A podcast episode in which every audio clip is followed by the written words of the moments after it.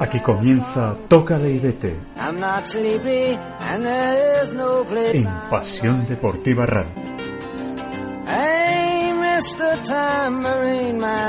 Buenas tardes, ¿qué tal están? Bienvenidos una semana más aquí a Toca y vete en Pasión Deportiva Radio. Ya saben, el programa cultural de esta emisora en el que hablamos pues de todo un poco, de teatro, de cine, de literatura, de cómic, pues de todo un poco. Como siempre, les habla Alejandro Romero y como siempre hacemos una brevísima pausa y empezamos.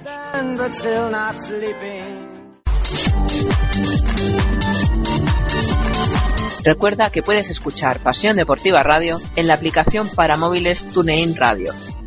Ya no tienes excusas para no escucharnos desde donde quieras.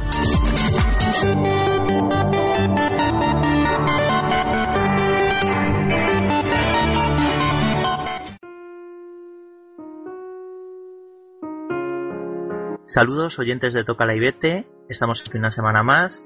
En programa soy Alberto Neira, eh, su director, y hoy voy a hacer de entrevistador, como en otras ocasiones, eh, porque tenemos como entrevistado al director y presentador de este programa, eh, Alejandro Romero. ¿Qué tal, Alex? ¿Cómo estás? Hola, Alberto. Es tu debut en la cuarta temporada, ¿no? Me parece. Sí, es verdad, es verdad. Todavía no había aparecido por aquí. Que además, que además no que que además debutas a lo grande, debutas entrevistando. Así es, que ya sabes que me gusta aparecer siempre a lo grande. Bueno, Alex, creo que hoy nos vas a hablar de, la obra de H.G. Wells, ¿no? uno de los padres de la ciencia ficción. Eh, y bueno, que nos puedes contar un poco de, su, de su vida, ¿no? Eh, para empezar. Sí, bueno, pues como eh, la semana pasada hablamos de Julio Verne, pues eh, hemos querido conveniente hablar de, de. Wells, que bueno, junto con Julio Verne son los dos los que se, les han considerado los padres de la ciencia ficción. Entonces, pues hablando de Julio Verne no nos parecía mm, correcto no hablar de H.G. Wells. Entonces, pues, ¿qué decimos de H.G. Wells? Pues que realmente se llamaba Herbert George Wells, que nació en, en Kent, era inglés, por lo tanto, en 1866 y murió en Londres en 1946. Y como he dicho, pues es considerado uno de los padres de la ciencia ficción, junto a Julio Verne. Aunque, bueno, Alberto, aunque realmente los dos han sido vistos como, digamos, dos escritores, como si dijéramos que formasen un único bloque, realmente es que entre ellos hay notables diferencias, tanto en estilo como en temática. Si quieres te las paso a enumerar. Sí, cómo no. Cuéntame. Cuéntanos pues, a los para empezar, em, como vimos la semana pasada, Julio Verne nació en una familia de la aristocracia francesa y por lo tanto era de clase alta. Y esto hizo que llevase una vida bastante acomodada y digamos que se podía dedicar en exclusividad a la literatura. H.G. Eh, Wells, sin embargo, nació en una familia de clase media baja. Sus padres eran comerciantes y de hecho él durante su infancia y parte de su adolescencia trabajó como aprendiz en varios oficios. Y esto hizo que desde muy jovencito se implicase mucho en política, en concreto en todo lo relativo al sindicalismo, el, rollo del pacifismo, los movimientos sociales, eh, todo lo ligado con la izquierda. Sí, es considerado un, intelectual de izquierdas, ¿no? Un visionario dentro del pensamiento. Claro, y eso lo, se diferencia de, Julio Verne, ¿no? que era más, podemos decir, no, no tanto de derechas, pero sí más burgués, más acomodado, ¿no? no tuvo esta, digamos, eh, estas connotaciones ¿no? políticas de izquierdas. Luego, aparte de eso, eh, Wells se graduó en biología en la universidad. De manera que, a diferencia de Julio Verne, no era un escritor, podemos decir, profesional, en el sentido de que no se dedicaba única y exclusivamente a la literatura, como hacía Julio Verne. ¿no? Julio Verne solamente escribía, porque bueno, tenía una vida bastante acomodada y bueno, pues podía vivir de lo que escribía. Eh, sin embargo, H.G. Wells pues, también escribió artículos científicos y libros científicos relativos a la, biología y a la zoología, fundamentalmente, porque era biólogo, digamos, no tanto de plantas, sino más lo que se refiere a la, fauna. Y entonces, Alberto, pues esto, como tú comprenderás, como yo digo siempre, los escritores no escribimos de la nada, escribimos en base a lo que vivimos. Entonces, esto, claro, esto influyó también en la literatura de, de H.G. Wells, ¿no? Porque bueno, mientras que los, uh, los relatos o textos, los textos de Verne son todos relatos de aventuras puros, sin más pretensión que la de hacer pasar al lector un buen rato, pues, digamos que puede ser literatura de evasión, Las obras de Wells, sin embargo, admiten todas una doble lectura política, en clave política, que además es una política, como tú bien decías antes, enfocada además hacia, hacia la izquierda, ¿no? hacia ideología un tanto socialista, ¿no? todo el tema de la lucha de clases, la igualdad entre todos los seres humanos, eh, es más una literatura comprometida, la literatura de H.G. Wells. ¿no? Siempre se le ha considerado socialista, pero yo lo definiría más como comunista, más marxista que socialista, ¿no? porque como veremos ahora, todas sus obras son más bien todo lo que hace referencia a todo lo que hace, a todo lo que es eh, pues la lucha de clases eh, la, libertad del oprimido etcétera no todo un poco lo de pues arriba parias de la tierra el rollo pues del internacional y tal luego también eh, otra característica que ya sería la última em, y que tiene que ver con la anterior es que como vimos Verne es un si se me permite la expresión un enfermo del detalle las obras de Julio Verne eh, son muy ricas en lo que son descripciones minuciosas de todo, no tanto de personas como de objetos, como de procesos, de todo. ¿no? Las obras de Julio Verne son libros bastante amplios, ¿no? bastante gordos, si se me permite la expresión. Y esto es la razón de esto es clara. Verne, cuando escribía, lo que buscaba sobre todo era entretener al lector y divulgar un conocimiento científico. Por eso, digamos, eh, era tan, tan detallista. ¿no? Sin embargo, con Wells ocurre todo lo contrario. Pasa muy por encima de las características de los personajes. De hecho, hay muchos personajes de sus obras que no tienen nombre. Ahora veremos, el protagonista de la máquina del tiempo se llama simplemente el viajero por eso, como lo, que digo, no pasa muy por encima de, los, de las características de los personajes, de los objetos, no, no se para de escribir a las descripciones. ¿Podríamos decir, Alex, que, eh, digamos, Verne y Wells representan dos tradiciones distintas dentro de la ciencia ficción, que luego se han repetido muchos otros autores, ¿no? Entre la versión más, más lúdica eh, y la versión más científica o más eh, intelectual? Sí, digamos que sí, que Julio Verne es más bien un, digamos, el primero, el, el paradigma de la literatura de ciencia ficción europea, ¿no? que es una literatura muy detallista, con mucha con más divulgación, mientras que Wells es más bien el padre de la rama, digamos, anglosajona, la literatura anglosajona, un poco que, es cultivado hoy en día por escritores norteamericanos, sobre todo. ¿no? Por ejemplo, Philip K. Sería, digamos, el, el epígono de, esta, el más importante de los herederos de G. Wells, en el sentido de que también es un escritor pues que no, no, no sepa en el detalle y tal. Entonces, sí, lo que tú dices, ¿no? Digamos que serían esas dos ramas, ¿no? ¿Y algo más que nos puedas decir ahora en esta introducción de, de Wells? Sí, lo que quería decir es eso, que el H.G. Wells no era tan detallista porque lo que él buscaba, a diferencia de, de Verne, era ir al grano, ¿no? O sea, ir, digamos, a la idea, a la idea política que quería inculcar al lector, ¿no? Y por eso no quería, no se paraba de escribir, ¿no? No quería que el lector se perdiese en descripciones y en páginas de relleno que le podían distraer de lo fundamental. Entonces, pues bueno, ya pasando a su literatura, H.G. Wells escribe sobre todo literatura política, pero mm, ha pasado la historia por, por cuatro obras, tres que son muy famosas, que son La máquina del tiempo, El hombre invisible, La guerra de los mundos y La isla del doctor Moreau, que de ya no he hablado. Todas llevadas al cine tropecientas veces, con diverso grado de éxito, también hay que decirlo voy a hablar de las primeras tres, de la máquina del tiempo, del hombre invisible y de la guerra de los mundos, que si te parece, pues bueno, eh, voy a hacer primero, empezamos con la máquina del tiempo, si te parece, Alberto, perfecto, no sé si... me parece perfecto.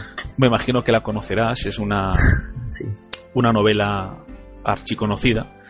Su título original fue The Chronic Argonauts, no tengo aquí el año de publicación, no sé...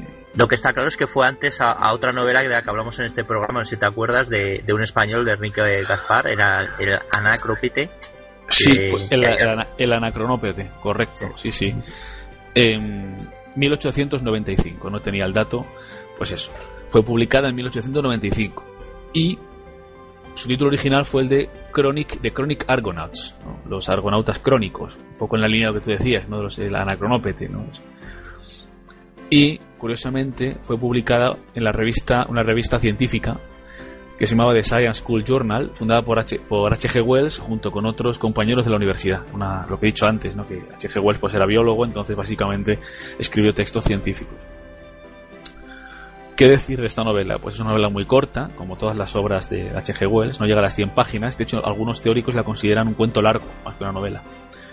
Y se basa en la teoría del eternalismo, que bueno, no me voy a parar aquí a decir lo que es el eternalismo, pero bueno, así un poco grosso modo, el eternalismo lo que dice es que el tiempo depende del espacio, un poco en la línea de lo que defendía Einstein, de la teoría de la relatividad de Einstein, de manera que el, pasado y el futuro pasado, presente y el futuro, más que como direcciones de una línea temporal, hay que entenderlos como estados que dependen del punto de vista que asuma el observador. O sea, digamos que el tiempo no es una línea temporal, sino que es un bloque. Esto, digamos, es lo que diría el eternalismo. No me voy a parar a, decir más cosas. Entonces, pues bueno, el argumento un poco muy rápido de la novela, pues básicamente se parece un poco a, a La Vuelta al Mundo en 80 días, en el sentido de que un científico de finales del siglo XIX, Wells no le da nombre, lo llama simplemente el viajero, es lo que decía un poco antes, ¿no? que Wells no, no es un escritor detallista. Entonces, este científico descubre la cuarta dimensión, que es el tiempo. Entonces construye un vehículo que le permite viajar físicamente a través de ella. Entonces sus amigos deciden ir a su casa para ver si es verdad lo que dice, porque no le creen. Entonces cuando llegan, se lo encuentran en estado catatónico, y les cuenta que acaba de llegar de realizar un viaje en el tiempo. Entonces, eh, resulta que este señor ha viajado hasta el futuro, ni más ni menos, Alberto, que hasta el año 802.701. O sea, no se anda, no se anda con, no se anda con chiquitas. O sea, ya, que bastante, bastante ya que viajamos al futuro, vamos lejos, ¿no? Entonces resulta. ¿Y qué se encuentra allí? claro, esto es lo interesante, este es el núcleo de, la, de, la, novela. Y descubre que el planeta Tierra está, mm, está en decadencia, ¿no? Y está habitado por dos razas. En la superficie viven los Eloi, o Eloi, que son, digamos, seres abandonados al placer, hermosos, ¿no? pero que no tienen cultura. No saben escribir, no tienen fuerza física, no tienen inteligencia. Y en el subsuelo, enterrados junto a las máquinas, viven los Morlock, que son una especie de zombies que salen por las noches y se alimentan de los Eloi. Entonces, el tema está en que no son dos especies invasoras, sino que son dos clanes o ramas de la raza humana, que han surgido porque el mundo se ha corrompido tanto, ¿no? que, pues, eh, pues eso, debido a la, decadencia del mundo. Entonces, pues bueno, le sucede una serie de aventuras, aquí no voy a pararme a, describirlas. Los Morlocks le roban la máquina, eh, le capturan, logra escapar, viaja hasta los límites del tiempo y la civilización humana. O sea, me recuerda un poco al 2001 de, de Stanley Kubrick, en el sentido de que, pues eso, al final el, el hombre el, hombre está entre una paranoia que, bueno, llega hasta los límites del tiempo y llega a un lugar que es la nada, una luz, ¿no? una paranoia brutal. Entonces luego vuelve al presente y les cuenta a sus amigos lo que ha ocurrido. Pero ninguno le cree. Y entonces uno de los tertulianos, que presuntamente es el propio Wells, vuelve al día siguiente y ve al hombre este preparándose para volver a viajar en el tiempo. Y entonces la novela termina con el narrador diciéndonos que han pasado tres años desde que ocurrió esto y aún no sabe nada de su amigo, el viajero en el tiempo. Ya está. Ese sería así un poco el argumento de la novela. Importante de esta novela, ¿por qué ha pasado la historia? Bueno, pues eh, porque fue em, el pistoletazo de salida para las historias de los viajes en el tiempo, que esto no es, no es correcto, porque como tú bien dices, eh, Enrique Gaspar es, anterior pero digamos que mm, sí que en lo que en la rama anglosajona, en el mundo anglosajón, tuvo una gran influencia. Curioso porque una curiosidad es que aquí, eh, mientras que la novela de Gaspar viaja hacia atrás en el tiempo para conocer el, origen del universo, en esta eh, el personaje de West viaja hacia el futuro para conocer el futuro de la raza humana, ¿no? Son dos perspectivas totalmente opuestas ¿no? de, del interés que, de, estos autores por, por qué tienen que decir del tiempo. ¿no? Uno más interesado en el pasado y el otro más en el futuro. Claro que además, eh, desde el punto de vista, digamos, metafísico o, digamos, astrofísico, es mucho más plausible la opción de, de Enrique Gaspar, ¿no? Porque mm, bueno, en los físicos no se ponen de acuerdo, pero la opinión más generalizada es que el tiempo tal y como lo concebimos, existe del presente hacia atrás, no del, presente hacia adelante. Entonces, claro, si se pueden hacer los viajes en el tiempo, podrían de ser, tendrían que ser del presente hacia atrás, ¿no? es lo que existe. Entonces, desde ese punto de vista, científicamente es mucho más correcta la de eh, la de Enrique Gaspar. Entonces, ya para terminar con esta novela de así muy rápido, simplemente un poquito de, esta obra, un algo más. Sí, que bueno, que hay que interpretarla muchos teóricos piensan que más que una obra de ciencia ficción pura, es más bien una, una alegoría, ¿no? Porque en ella, como he dicho antes, prima más la idea que la aventura. En realidad, date cuenta, Alberto, lo que he hablado, según te iba contando el argumento, te darías cuenta de que realmente es una novela maniquea, ¿no? Con buenos y malos. Y que realmente hay que interpretarla es como una especie de llamada de atención, de llamada de atención a la humanidad, ¿no? acerca de nuestro futuro. Eh, con, una, con un fuerte espíritu de denuncia sobre aspectos como el progreso, el abuso de los recursos naturales, el dinero, el poder, y también la lucha de eh, clases ¿no? efectivamente la lucha de clases no porque al final eh, los Morlock los que estaban bajo la tierra consiguen dominar a los Eloi ¿no? a los que están a los que están en la superficie, ¿no? que además, eh, pues como digo, no sé, eso es un poco lo que pasa hoy en día, ¿no? el culto al cuerpo, el culto a la belleza, pero muy poca cultura, ¿no? poca poco gusto por la lectura y por la literatura y por el cine y tal, ¿no? Y mucho gusto por lo que es el... No sé si me explico. sí, te he entendido perfectamente, mm, Alex, y creo que nuestros oyentes también. O sea que... Saltamos a otra, sí, no, a otra obra. Sí, sí, que quería decir que H.G. Wells que tampoco, iría muy, tampoco iba muy, muy desencaminado ¿eh? en sus predicciones. No, pero antes, de, eh. antes de saltar a, a otra obra vamos a escuchar un fragmento de esta, si te ah, parece. es verdad que tienes un, fragmento, es verdad, para es un fragmento de cuando estos hombres entran en casa del, viajero y el viajero pues les explica un poco cómo es la máquina del tiempo, eh, qué ha ocurrido y, tal. Es un poco la descripción pues, de, Pues escuchémoslo, entonces. La cosa que el viajero a través del tiempo tenía en su mano era una brillante armazón metálica, apenas mayor que un relojito y muy delicadamente confeccionada. Había en aquello marfil y una sustancia cristalina y transparente, y ahora debo ser explícito, pues lo que sigue, a menos que su explicación sea aceptada, es algo absolutamente inadmisible. Cogió él una de las mesitas octogonales que había esparcidas alrededor de la habitación y la colocó enfrente de la chimenea, con dos patas sobre la alfombra. Puso la máquina encima de ella. Luego acercó una silla y se sentó. El otro objeto que había sobre la mesa era una lamparita con pantalla, cuya brillante luz daba de lleno sobre aquella cosa. Había allí también una docena de bujías aproximadamente, dos en candelabros de bronce sobre la repisa de la chimenea y otras varias en brazos de metal, así es que la habitación estaba profusamente iluminada. Me senté en un sillón muy cerca del fuego y lo arrastré hacia adelante a fin de estar casi entre el viajero a través del tiempo y el hogar. Philby se sentó detrás de él mirando por encima de su hombro. El doctor y el corregidor le observaban de perfil desde la derecha y el psicólogo desde la izquierda, el muchacho, muy joven, se erguía detrás del psicólogo. Estábamos todos sobre aviso. Me parece increíble que cualquier clase de treta, aunque sutilmente ideada y realizada con destreza, nos hubiese engañado en esas condiciones. El viajero a través del tiempo nos contempló y luego a su máquina. Bien, ¿y qué? dijo el psicólogo. Este pequeño objeto, dijo el viajero a través del tiempo, acodándose sobre la mesa y juntando sus manos por encima del aparato, es solo un modelo. Es mi modelo de una máquina para viajar a través del tiempo. Advertirán ustedes que parece singularmente ambigua y que esta varilla rutilante presenta un extraño aspecto, como si fuese en cierto modo irreal. Y la señaló con el dedo. He aquí también una pequeña palanca blanca, y hay otra, el doctor se levantó de su asiento y escudriñó el interior de la cosa. Está esmeradamente hecho, dijo. He tardado dos años en construirlo, replicó el viajero a través del tiempo. Luego, cuando todos hubimos imitado el acto del doctor, aquel dijo Ahora quiero que comprendan ustedes claramente que al apretar esta palanca envía la máquina a planear en el futuro, y esta otra invierte el movimiento. Este soporte representa el asiento del viajero a través del tiempo, Dentro de poco voy a mover la palanca y la máquina partirá. Se desvanecerá, se adentrará en el tiempo futuro y desaparecerá. Mírenla a gusto. Examinen también la mesa y convénzanse ustedes de que no hay trampa. No quiero desperdiciar este modelo y que luego me digan que soy un charlatán.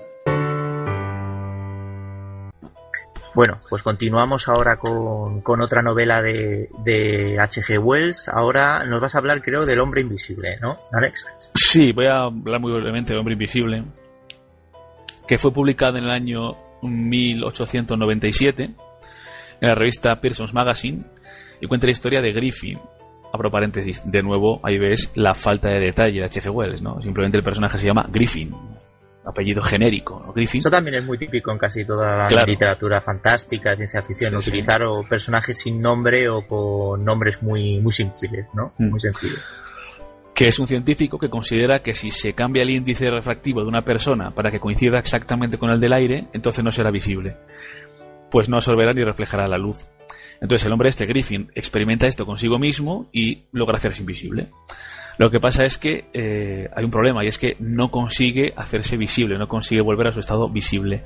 Entonces entra en un estado mental inestable, se enajena, se vuelve loco y bueno, pues lía una en un pueblo, en un pequeñito pueblo de Inglaterra, pues lía una gigantesca. Ese sería, digamos, un poco el argumento de, del hombre invisible.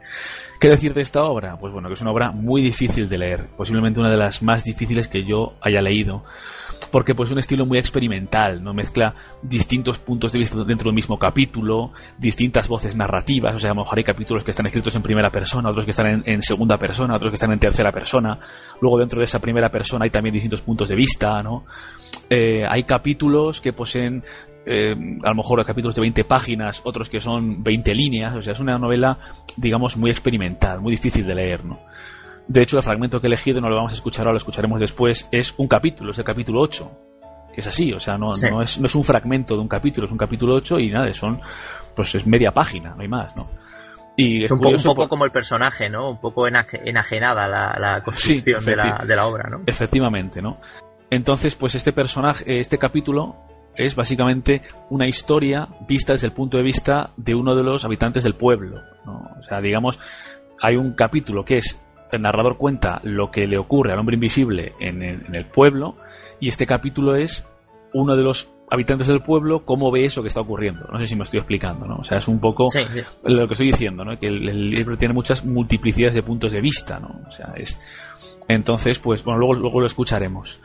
¿Qué decir de este, de este libro? Que es esta novela, pues posee menos pretensiones ideológicas que La máquina del tiempo. Digamos que no, que no busca inculcar una ideología, aunque también tiene, es una novela de protesta, ¿no? como veremos después, porque realmente es, eh, Wells lo que hace en esta novela es protestar sobre, o denunciar más bien los excesos del cientificismo, ¿no? es decir, si llevamos la ciencia, investigar está bien, pero si llevamos la ciencia hasta el final, hasta el extremo, pues pasan estas cosas, no pasa que pues podemos volvernos locos. es un, poco, la clásica historia del científico loco, ¿no? Claro, como, como vimos un poco, como vimos un poco en Tolkien, ¿no? En este sentido es un poco heredero de Tolkien, como la perversión de la naturaleza em, por parte de la ciencia, ¿no? O sea, como la ciencia, si lleva los científicos, si llevan la ciencia al extremo, pervierten la naturaleza, ¿no? un poco eh, en la línea un poco con como, como eso me parece interesante un poco en los escritores anglosajones no como eh, digamos eh, casan entre sí no y aunque sean de ideología muy distinta porque Tolkien como vimos era más conservador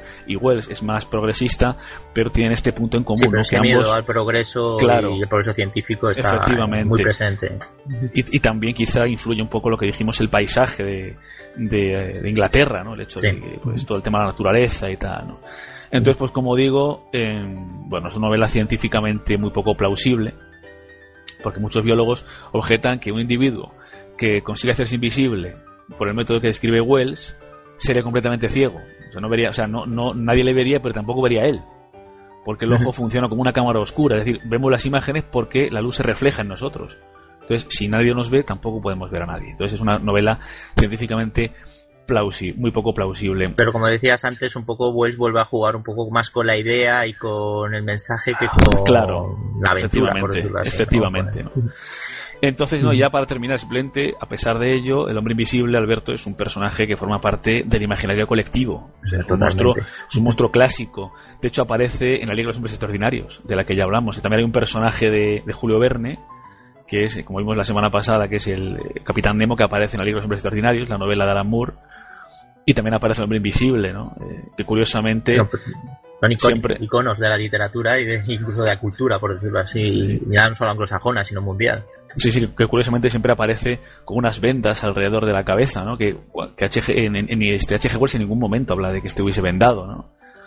Pero bueno, luego casi todas las versiones cinematográficas le han puesto vendas en, Claro, sí, sí. de hecho, H.G. Wells no describe casi nunca al hombre invisible, como, como te he dicho, no era un escritor muy de descripciones. Entonces, pues, pues bueno, dime, dime. ¿Te parece que escuchamos el corte que... Sí, lo, escuchamos, que ya he dicho lo que es. es hay un ocurre una cosa en el pueblo, ¿no? Es el hombre invisible llega al pueblo, ocurre una serie de cosas y es, digamos, el punto de vista de este acontecimiento digamos, este acontecimiento desde el punto de vista de uno de los habitantes del pueblo. Los vecinos. Muy bien, pues vamos a escucharlo.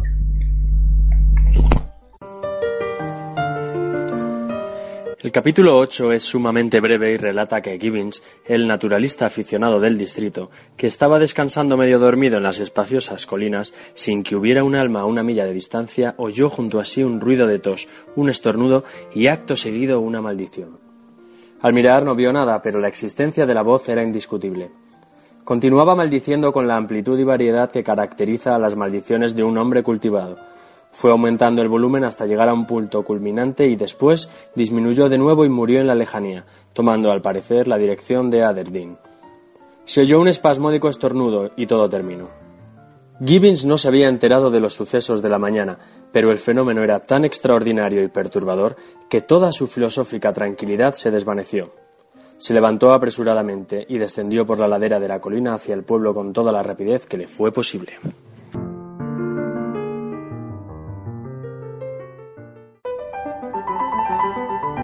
Bueno, ya hemos escuchado un segundo corte de una obra de, H.G. Wells y para antes de continuar con, nuestra entrevista, nuestro entrevistado, vamos a ir a un pequeño corte publicitario y volvemos.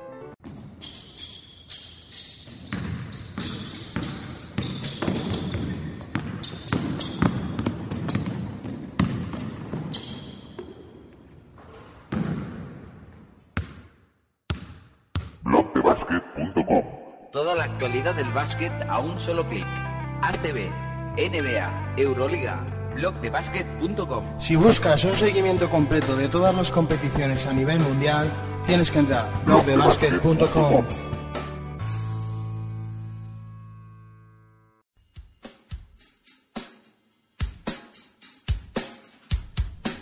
Si crees que tu equipo no tiene cabida en otros medios, que es una vergüenza cómo estamos los equipos de balonmano, es una vergüenza el abandono en el que nos tienen y qué es lo que quieren.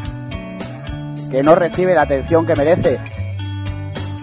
¿Qué es lo que queréis? La televisión habéis venido una vez en todo el año. Hemos estado aquí jugándonos la liga, hemos estado jugándonoslo todo.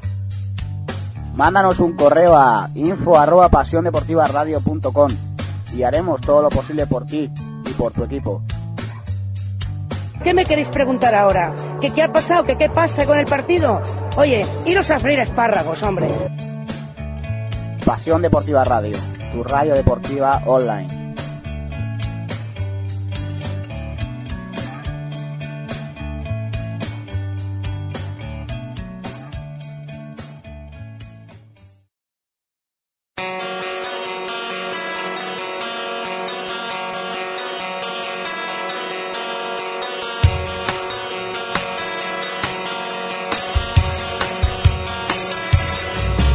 Escucha cuando quieras las emisiones de Pasión Deportiva Radio.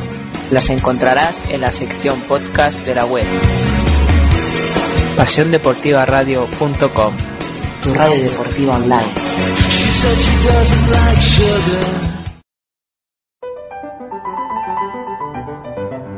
Bueno, queridos oyentes de Toca la Ibete, eh, estamos de vuelta eh, en este programa dedicado a H.G. Wells eh, a su obra y su vida y está con nosotros Alejandro Romero que va a hablarnos de otra de las obras de, este autor clave de la ciencia ficción, pionero. Eh, es La Guerra de los Mundos, ¿no? Es la obra que, que vas a tratar ahora, Alex. Sí, una obra archiconocida, yo creo que todos la hemos leído. Se publicó en 1898 y relata la invasión, una invasión alienígena a la Tierra, en concreto una invasión marciana, de Marte. Y esa es la importancia, porque es la primera novela, el primer texto en el que se describe esto.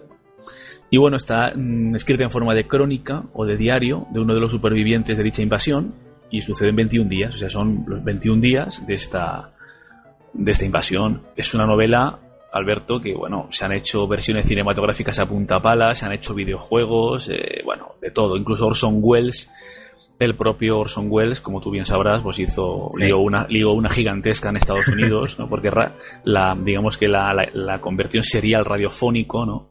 Y la gente se lo creyó. Y la gente se lo creyó. siendo invadida por. Eh, entonces no había internet ni la televisión como ahora. Y, y ya para. No, digo para terminar con esta novela, digamos, eh, va en la línea del resto de toda la obra de H.G. Wells, de, de, las otras novelas que hemos visto, ¿no? Porque también es una novela que se puede interpretar políticamente, ¿no? Porque bueno, no voy a spoilear, si alguien no ha leído La Guerra de los Mundos y no quiere saber cómo termina, que apague la radio ahora mismo, luego vuelva a conectar, porque el programa sigue. Pero eh, el final de la Guerra de los Mundos, lo voy a decir aquí, es que los extraterrestres no son derrotados por tanques, ni por ni por aviones, ni, ni por militares, sino que son los propios microorganismos, los propios microbios de la Tierra, los que acaban con los alienígenas. ¿no? Digamos que los alienígenas se ponen malos, enferman y mueren. Claro, esto muchos, muchos em, analistas lo han interpretado como también un enclave, de, política, ¿no? como una especie de defensa de la lucha de clases, ¿no? los débiles, los pequeños, ¿no? que atacan o que acaban con los grandes, con los poderosos. ¿no? un poco esta, este juego que hace H.G. Wells, que también lo hizo en la, en la, máquina, en la máquina del tiempo y que aquí se ve. ¿no? También, bueno, es lo que tienen las obras maestras. ¿no? Durante la, la Guerra Fría se interpretó la Guerra de los Mundos como también, mm, digamos, en clave política, ¿no? Digamos, los extraterrestres son los comunistas que quieren invadir Estados Unidos, eh, bueno. Pero el caso es que el, originalmente, digamos, que puede, puede interpretarse de esta manera, ¿no? Como una, una defensa, o una, sí, una defensa de, de la lucha de clases, ¿no? Además es curioso, ¿no? Que sean curiosamente los, los microbios los que acaben tiene su lógica que sean los, los microorganismos los que acaben con los extraterrestres, tiene su lógica, ¿no? Pero los, no los humanos que aquí estamos acostumbrados a esos organismos, ¿no? Hemos sobrevivido adaptándonos a, convivir con ellos y, hemos evolucionado con ellos, mientras que los, los extraterrestres se los encuentran, no, no están acostumbrados, no están inmunizados, ¿no? Es una especie de guerra bacteriológica, ¿no? Ahí fue un poco visionario, ¿no? De, de, un, de esto, ¿no? De la guerra bacteriológica, ¿no te parece? Efectivamente. Y bueno, he seleccionado un fragmento de la Guerra de los Mundos que es justamente el inicio de la novela, cuando el narrador va diciendo pues eso, es un poco una declaración de intenciones, diciendo pues eso, que eh, los seres humanos vivíamos orgullosos de nuestra civilización, pero al final fuimos invadidos, un poco que también se ve en la película, es digamos un poco el, prólogo de, de, la, de la novela, donde el, el, autor escribe un poco, hace una declaración de intenciones sobre lo que va a ocurrir, y etcétera, etcétera. Lo escuchamos si te parece. Vamos a ello. En los últimos años del siglo XIX nadie habría creído que los asuntos humanos eran observados aguda y atentamente por inteligencias más desarrolladas que la del hombre, y sin embargo tan mortales como él, que mientras los hombres se ocupaban de sus cosas eran estudiados quizá tan a fondo como el sabio estudia a través del microscopio las pasajeras criaturas que se agitan y multiplican en una gota de agua. Con infinita complacencia, la raza humana continuaba sus ocupaciones sobre este globo, abrigando la ilusión de su superioridad sobre la materia. Es muy posible que los infusorios que se hallan bajo el microscopio hagan lo mismo. Nadie supuso que los mundos más viejos del espacio fueran fuentes de peligro para nosotros, o si pensó en ellos fue sólo para desechar como imposible o improbable la idea de que pudieran estar habitados. Resulta curioso recordar algunos de los hábitos mentales de aquellos días pasados. En caso de tener en cuenta algo así, lo más que suponíamos era que tal vez hubiera en Marte seres quizá inferiores a nosotros y que estarían dispuestos a recibir de buen grado una expedición enviada desde aquí. Empero, desde otros puntos del espacio, intelectos fríos y calculadores y mentes que son en relación con las nuestras lo que éstas son para las de las bestias, observaban la Tierra con ojos envidiosos mientras formaban, con lentitud, sus planes contra nuestra raza. Y a comienzos del siglo XX tuvimos la gran desilusión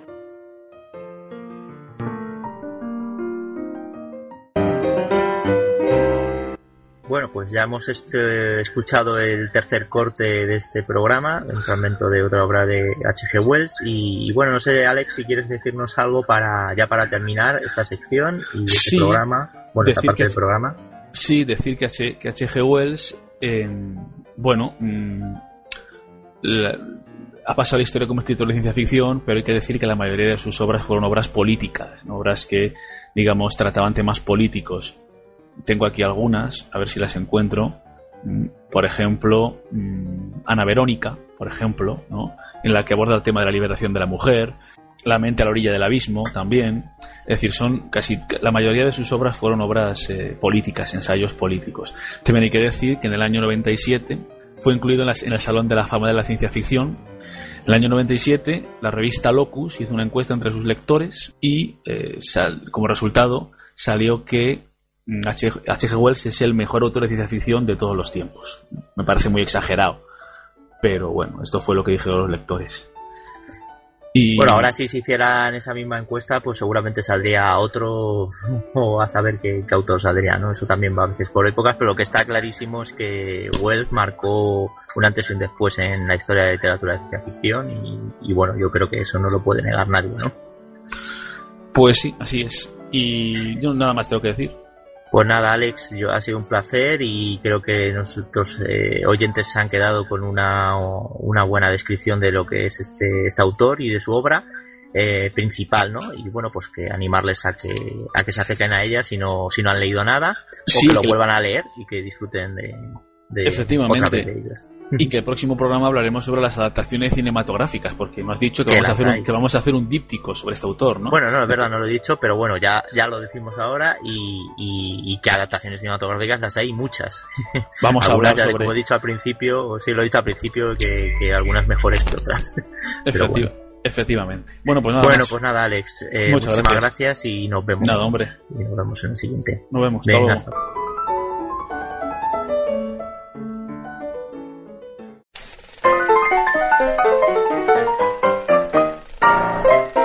Tócale y vete presenta Cine Bizarro. Pues aquí estamos en Tócale y vete en esta sección Cine Bizarro, ya clásica en este programa, una de las secciones más exitosas, que creo que es el primer cine bizarro de esta cuarta temporada. ¿No es así, Dani? Así es, ¿sabes? Y yo creo que por eso vamos a hacer una sesión doble, porque hay muchas películas que quedan en el, en el candelero que merecen la pena hablar de ellas. Sí, porque además se, te acumula el trabajo. ¿De qué nos vas a hablar? Has elegido dos, como bien has dicho. ¿Cuáles son? ¿Por dónde vas a empezar? Pues he elegido dos películas. Una es una adaptación de un superhéroe llamada Light Speed, pero vamos a empezar mejor por otra película que se llama Super Colisionador, que es una película del año 12, dirigida por Jeffrey Scott Lando, y que bueno, pues como suele ser habitual en ese tipo de películas, sigue la moda de las, últimas noticias científicas, ¿no? En este caso la del famoso supercolisionador de hadrones, ¿no? Y cuenta la historia de un hombre, el típico hombre de familia, felizmente casado con una niña pequeña, por lo visto de un accidente, produce una explosión, el siguiente día despierta en un universo paralelo, en el que su mujer es drogadicta, su hija ha muerto y ya no trabaja allí, ¿no? Pero claro, él sigue teniendo en su móvil mensajes de las fiestas de cumpleaños de su hija y demás cosas, ¿no? Entonces intenta demostrar al mundo que no está loco, sino que realmente existe, ¿no? Quiere volver a, la vida anterior. Es una película muy aburrida, principalmente porque no es una película que se preste a la acción, que haya consecuencias de acción y haya un monstruo que mate a los personajes ni nada por el estilo, ¿no? Es simplemente una película de intriga. Una película con una premisa muy buena y muy interesante. Que sería muy interesante pues ver lo mal que lo pasa el, protagonista, lo que sufre, cómo hace para volver a, su vida normal. El problema es que está tan mal escrita y está tan mal interpretada que uno no se identifica con los personajes, ¿no? Entonces, al final lo que tenemos son casi hora y media de aburrimiento y de sinsentido de una película que ni siquiera te llevas eh, litros de sangre ni muertes absurdas. Entonces es una película bastante, bastante aburrida. Tenemos un fragmento, ¿lo, escuchamos o vas a comentar algo más de la película? No, no, sí, yo, vamos a escucharlo y yo creo que con eso tenemos más tiempo.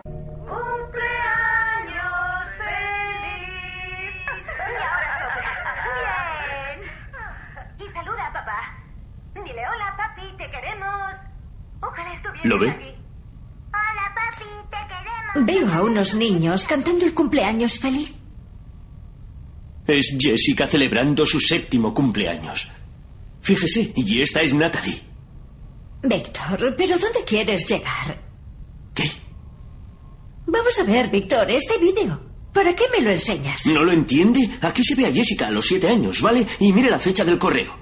Este Natalie de hace dos días, ¿me lo explica? Víctor. No me dirá que esta mujer no es igual que Natalie. Víctor. Es mi hija, ¿vale? La que usted dijo que había muerto a los tres y hoy cumple siete. ¿Me oye siete? ¿Qué quieres que te diga, Víctor?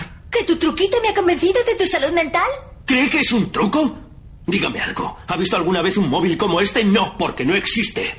Por favor, Víctor. Es obvio que existe porque lo tienes en la mano. Escucha, creo que el problema está en que no te has tomado las medicinas que te recetado. ¿Pastillas? ¿Quiere que me tome más? Vale. La siguiente cinta que nos has elegido, Dani, es Lightspeed, que es un superhéroe un tanto peculiar. ¿Qué nos puedes decir de esta película? Sí, bueno, es la película se llama Like the Speed, es de Don eh, Leroy y es del año 2006. ¿no? Es decir, es una película de Marvel, pero anterior a, Iron Man, ¿no? que fue, digamos, el gran, gran boom. ¿no? Es una película de Marvel, de hecho, el título original anuncia que es de Stan Lee, de hecho es un personaje de Stan Lee. Y lo que pasa es que como pues realmente no es demasiado fiel. Más que nada porque Like the Speed en el cómic es una mujer, se llama Lee Power, en esta película es un varón y tiene poderes completamente diferentes. Bueno, la película pues habla de, la historia de Daniel Light, que es un agente de policía de cuerpos especiales, que durante una misión especial bueno, sufre un accidente y acaba en el hospital, ¿no? Y cuando se recupera tiene poderes eh, sobrehumanos, como alcanzar velocidades supersónicas entonces tiene que, beberse lingotazos de adrenalina para poder tener esos superpoderes, ¿no? Entonces descubre que hay un antiguo compañero suyo, ahora un, villano llamado Víbora, que es un hombre mitad, eh, una mitad serpiente, ¿no? Entonces tiene que luchar contra él. La película realmente es ridícula. Está curiosa porque tiene cierta estética de película de los años 90, eh, tanto en la música como en los efectos visuales, que son completamente ridículos pero deliciosos es completamente absurda, completamente ridícula, mal interpretada y demás, ¿no? Pero tiene su puntito de entretenimiento, por lo menos para que la gente vea cómo era un poco las relaciones de superhéroes de Marvel antes, es decir, que lo que están haciendo Marvel y Disney ahora en cines, pues sería muy interesante verlo. Tenemos un fragmento de esta película, Dani, ¿lo escuchamos o quieres comentar algo? Sí, no, simplemente comentar un poco de qué va el, el clip, ¿no? Es de que Speed va a una tienda a comprar eh, ropa para su superhéroe y tenemos al típico chaval que le, que le da lo que necesita, ¿no? Es un poco absurdo, ¿no? Pero es bastante divertido. Yo creo que es una de las partes más divertidas de la película. Hola, amigo. Uh, te has tostado al sol, ¿eh? Ah, gracias. Estoy buscando un traje. Em, tiene que ser muy aerodinámico que soporte una velocidad del viento considerable. Y... Eh, quiero batir el récord de velocidad sobre tierra. Tengo una mochila a propulsión. Necesitaría un equipo que soporte una velocidad elevada. Colega, creo que tengo lo que buscas. Es un traje. Está en el almacén. Y ahora te lo traigo. Propulsión.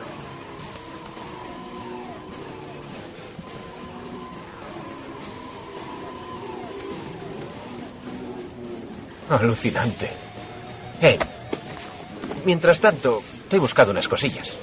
Una mochila para llevarlo todo. Unos calcetines para los pies. Un cinturón para sujetar el traje. Una máscara para las quemaduras, las del sol. Unas gafas para los ojos. Y unos guantes. ¿Y esto? Ese color no. ¿No? Muy bajas. Ah. Las quiero más altas. Más altas, claro. Nunca son demasiado altas.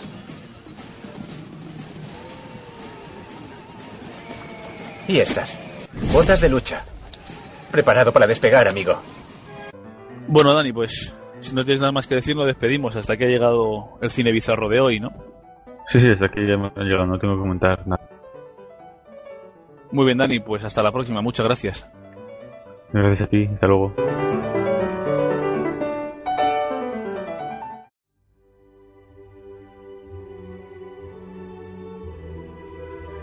Tócala y vete presenta la Segunda Guerra Mundial en el cine.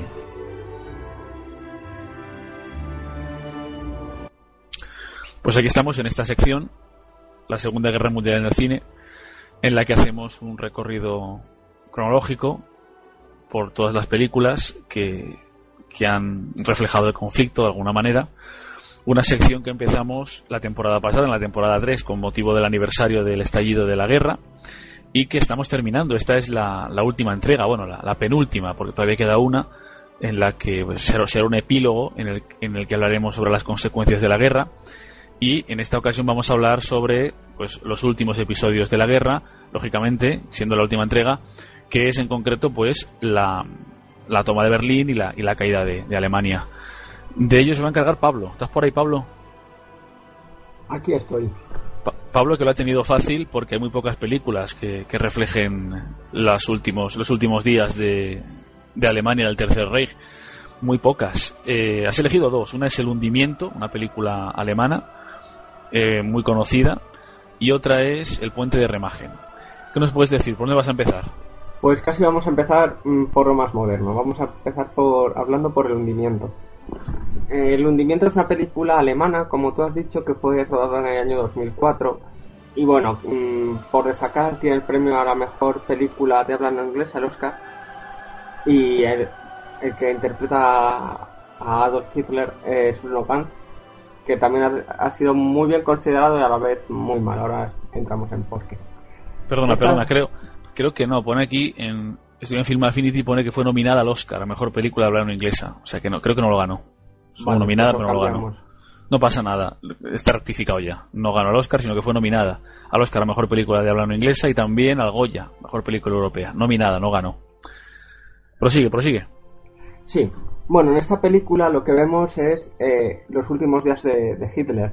Ya prácticamente Alemania ha caído, eh, Berlín está sitiada por todos lados y Hitler está en el búnker, en la guarida del lobo, planificando eh, lo que él quiere que sea un golpe final, un golpe definitivo para conseguir la victoria alemana.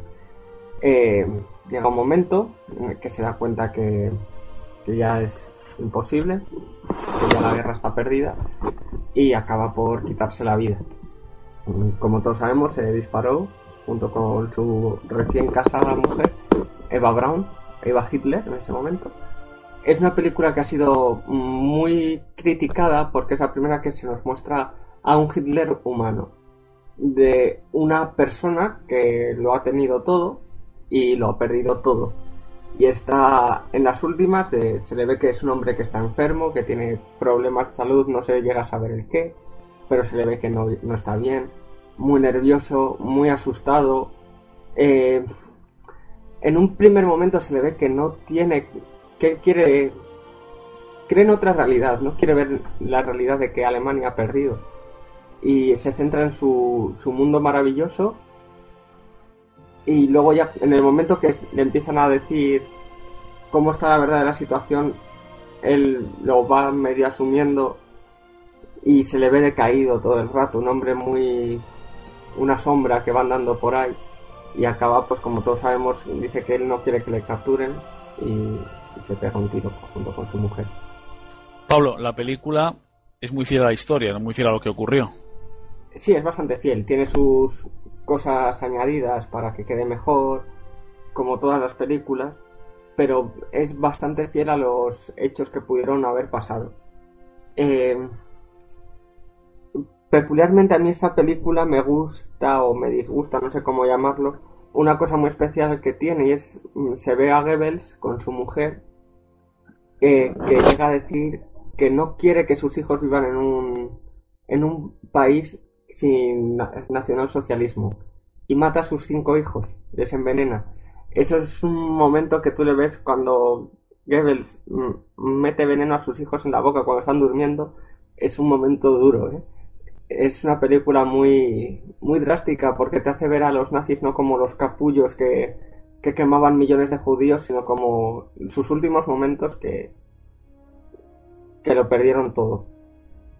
Has elegido un fragmento, que es un fragmento muy famoso, bueno, iba a decir famoso el- la imagen, ¿no? Porque realmente es el, el típico fragmento que, que encontramos siempre por internet en YouTube del Hitler se enfada, ¿no? Hitler hablando en alemán, que luego está traducido por debajo, la gente lo traduce como quiere, ¿no? Plan, pues Hitler se enfada porque ha subido el IVA, o Hitler se enfada, pero tú has cogido el fragmento real, el auténtico, ¿no? Para que toda España, para que toda España sepa lo que dice Hitler realmente. Eso, que sepamos, es ese momento que he escogido es el momento clave donde Hitler se da cuenta que eh, la situación está mucho, mucho, pero muchísimo peor de lo que le imaginaba. Entonces también es un momento clave en la película y aparte que es el fragmento más conocido de todas.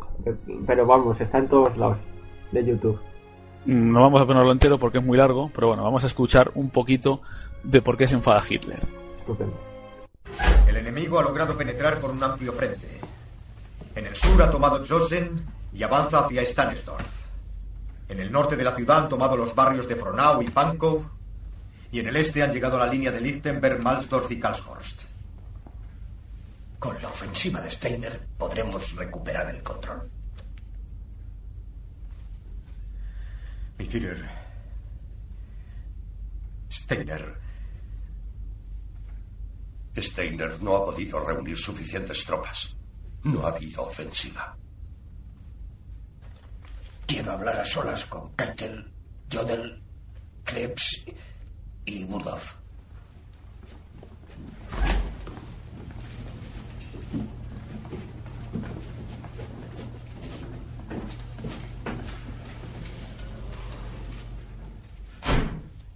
¡Era una maldita orden! ¡La ofensiva de Steiner era una orden!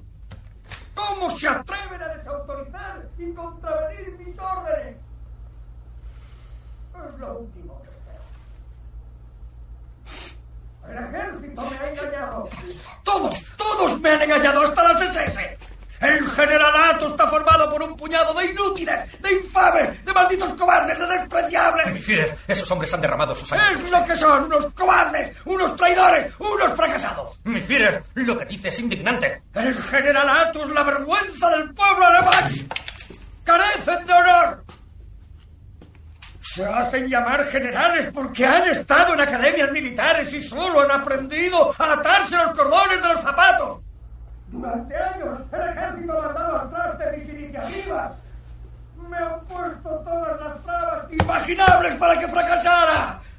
No sé cómo he podido soportarlo.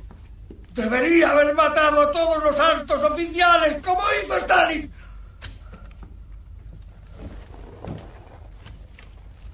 Yo nunca pisé una academia. Y aún así yo solo, yo solo me las ingenié para conquistar toda Europa. Traidores. No han dejado de traicionarme y de engañarme desde que empezó todo. Han cometido una gran traición contra el pueblo alemán. Pero van a pagarlo caro. Van a pagarlo con su sangre. Se ahogarán en su propia sangre. Pablo, la siguiente película que has elegido es una película, creo que es checa, ¿no? O polaca, es El puente de Remagen o Remagen. ¿Qué nos puedes decir de esta película? Bueno, eh, es una película americana, curiosamente, rodada en Polonia. Ahí está la gracia. Es del año 69. El director es John Guillermin, que ha muerto recientemente. Y bueno, así que... John, John Guillerman. John Guillerman. Vale. Bueno, porque si dices Guillermin van a, van a pensar que es español. Es John tal ¿vale? Vale, John nada, Guillerman. nada. John Guillerman. Lo he leído tan cual. Vale, eh, el director es John Guillerman, que ha muerto recientemente. A ver, algunas curiosidades de esta película, así por citar algunas. Está rodada en el 69, en plena Guerra Fría, por un equipo norteamericano en un país soviético. Con todas las complicaciones que eso tuvo y tal. Y es curioso ver que en la película se O sea ve que tuvo... Tú no, te iba a decir que tuvo que ser un pifostio de libro, ¿no? tuvo que ser un pifostio del libro y luego se ve que la película como que no mm, pudo dar todo lo que querían. Se ve que en algunos momentos tienen que, que centrarse en escenarios muy fijos sin poderse mover mucho porque seguramente no les dejarían salirse de un cuadro de escena muy ajustado porque no, porque son americanos, ¿para qué más? Bastante que les dejan grabar una película. Eh, y luego tiene otras curiosidades como que los tanques que se ven por ahí y todas esas cosas son reales. Son los que tenían el ejército polaco, soviético realmente en ese momento, que son los que estuvieron en la guerra mundial. Y se les ve por ahí. Y son auténticos, no son réplicas. ¿De qué, un- ¿De qué va la película? ¿Por qué se llama el puente de Remagen? ¿Qué es el puente de Remagen? Pues mira, eh, cuento un poco de qué va la película y me centro un poco en el puente de Remagen luego porque es, es curioso. A ver, eh, Alemania está siendo sitiada por todos lados, están entrando los yanquis, los británicos y los franceses por el oeste y por el este los rusos. Y bueno, mm, para llegar al núcleo alemán hay que cruzar el Rin, pues se ha destruido casi todas las partes, pero oh, curiosamente la zona de Remagen, que es un pueblucho pequeñito, tiene un puente grande, muy grande, con vías de tren y todo, eh, que comunican varias orillas. Entonces, mm, es lo que se llama el de Remagen. Y lo que querían hacer los americanos es cruzar ese puente, lo que querían hacer los alemanes era impedir que pasaran ese puente. Alguna curiosidad, ese puente fue construido en la Primera Guerra Mundial por soldados rusos. Y eh, fue diseñado con unas cámaras para poder volar el puente si era necesario. Eh, este puente permaneció en manos francesas, si no recuerdo mal, hasta el 39, que rellenaron las cámaras de cemento para que los alemanes no lo volaran. Pero bueno, digamos que estaba pensado para que en cierto momento, si hacía falta, hubiera que explotarlo y que nadie pudiera pasar por él. Entonces la película que va, pues de que van a tomar, los americanos están llegando y aquí se crea una una ofensiva, un, un punto de defensa eh, que tiene como principal defensa, por decirlo de alguna forma, a un grupo de jóvenes, pero jóvenes de 17, 16, 17 años. ¿Por qué? Pues porque estamos en los últimos días de Alemania. Los soldados ya o desertan o es que pasan de todo. ¿Qué es lo que quedan? Pues algunos tirados por ahí que siguen luchando a favor de Alemania y sobre todo jóvenes. Los jóvenes que les han, no sé si decir que les han comido la cabeza, pero tienen muy metido en su mentalidad que hay que luchar por la patria y por el tercer Reich, eh, les reclutan. Son jóvenes de esos, 16, 17 años. Ellos van con la esperanza de conseguir la victoria alemana cuando saben que no lo saben, pero es que es totalmente imposible. Muy bonito. Siempre es grato conocer a quien sabe apreciar las cosas hermosas. Debe de ser muy valiosa. Irreemplazable. Vale por lo menos 1.500 marcos. Sí, no creí que valiese tanto.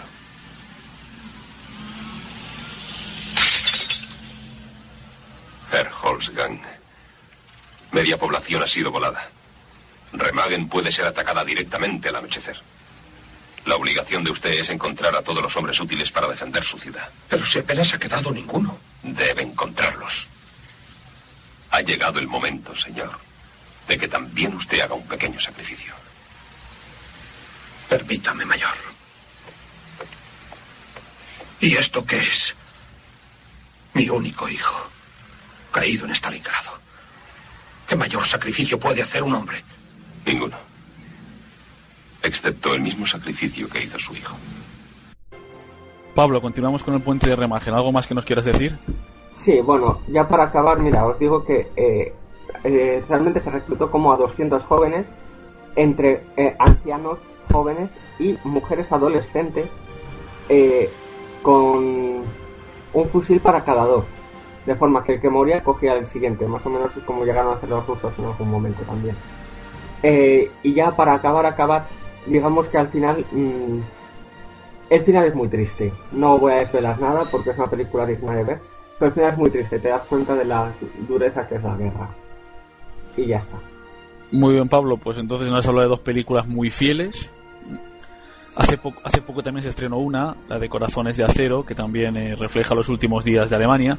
Pero bueno, hemos decidido no, no ponerla porque no nos parecía, no nos parecía fiel. Hemos, pre- hemos preferido optar por el puente de Remagen, que nos parecía mucho más fiel a, a la historia que la otra, bueno, que sale Brad Pitt, pero es más un blockbuster.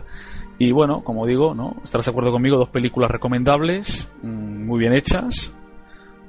Quizá el Muy, puente muy recomendables. Quizá el puente de Remagen, eh, al ser americana, tiene más acción y más, digamos, más oficio, porque el hundimiento es un poquitín lento en algunos momentos, pero las dos, como documento histórico, muy recomendables para nuestros oyentes, si no, la han visto, si no las han visto.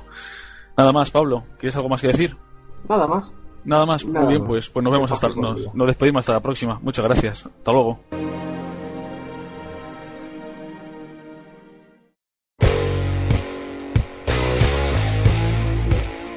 Alberto, una y nos vamos, ¿no?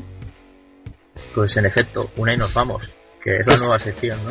Efectivamente, una nueva sección que hemos se nos ocurrió la semana pasada con un par de copas de más, ¿no? Y Sí, ¿qué, vamos, qué- es qué vamos a hacer? ¿Qué vamos a hacer en ella? Cuéntalo. Bueno, pues algo muy sencillo. Simplemente esta canción que están escuchando nuestros oyentes ahora de fondo eh, es la canción con la que nos vamos a despedir hoy. Cada día habrá una canción distinta y bueno, simplemente pues dar salida a mis inquietudes personales musicales que ya sabes que son que son amplias. y, y- de calidad, según dice la gente, pero, pero bueno, vamos, que los oyentes opinen. Y, y nada, y esta canción que hoy traemos es un, se llama Godzilla, que seguro que os le sonará a cierto monstruo eh, protagonista de películas japonesas, ¿no? que ha tenido también sus adaptaciones en el cine anglosajón, ¿no? Y, bueno, pues esta canción la compusieron una banda llamada Blue Oyster, Oyster Cult, el culto de ostra azul, y, y bueno, pues es una banda eh, mítica, aunque mucha gente no la conozca, tiene ya unos cuantos, unos cuantos años a sus espaldas, de los años 70, y, y, bueno, muy caracterizada por hacer versión, bueno, hacer canciones que tienen referencias, digamos, a personajes del cine de terror, de fantásticos, etcétera. Pues hay gente que conozca la canción Don't, Don't Fear the Reaper o, o Nosferatu también. Eh, canciones, bueno, que un poquito con, a veces con un poco de toque de humor, ¿no? Y, es en la que, es en, en la, perdón, es la banda de, de Moorcock, ¿no? La que canta Michael Moorcock. No, no, no, no, no. No es esta, esta. no es, esta no es, esta no es. Esa la voy a traer otro día. Ah, vale, vale. Que, que, que tambra- también aparecerá en esta sección, ¿no? Y bueno, esta canción es del álbum Spectres del año 1977, eso fue su quinto álbum. Y, y bueno, vamos a dejar que los, que los oyentes se la escuchen un ratito y nos vamos. Y yo aprovecho para recordarles que nos tienen en Facebook, que nos tienen en, en Twitter y que nos tienen en, nuestro blog, localibtpdr.blogspot.com. Y aprovecho para despedirme de ustedes hasta la semana que viene, en la que seguiremos hablando, por supuesto, a H.G. Wells y con más contenido, con más cine bizarro, con más críticas pintiparadas, con más de lo de siempre. Mm, que disfruten de la música y que se lo pasen bien y hasta la próxima.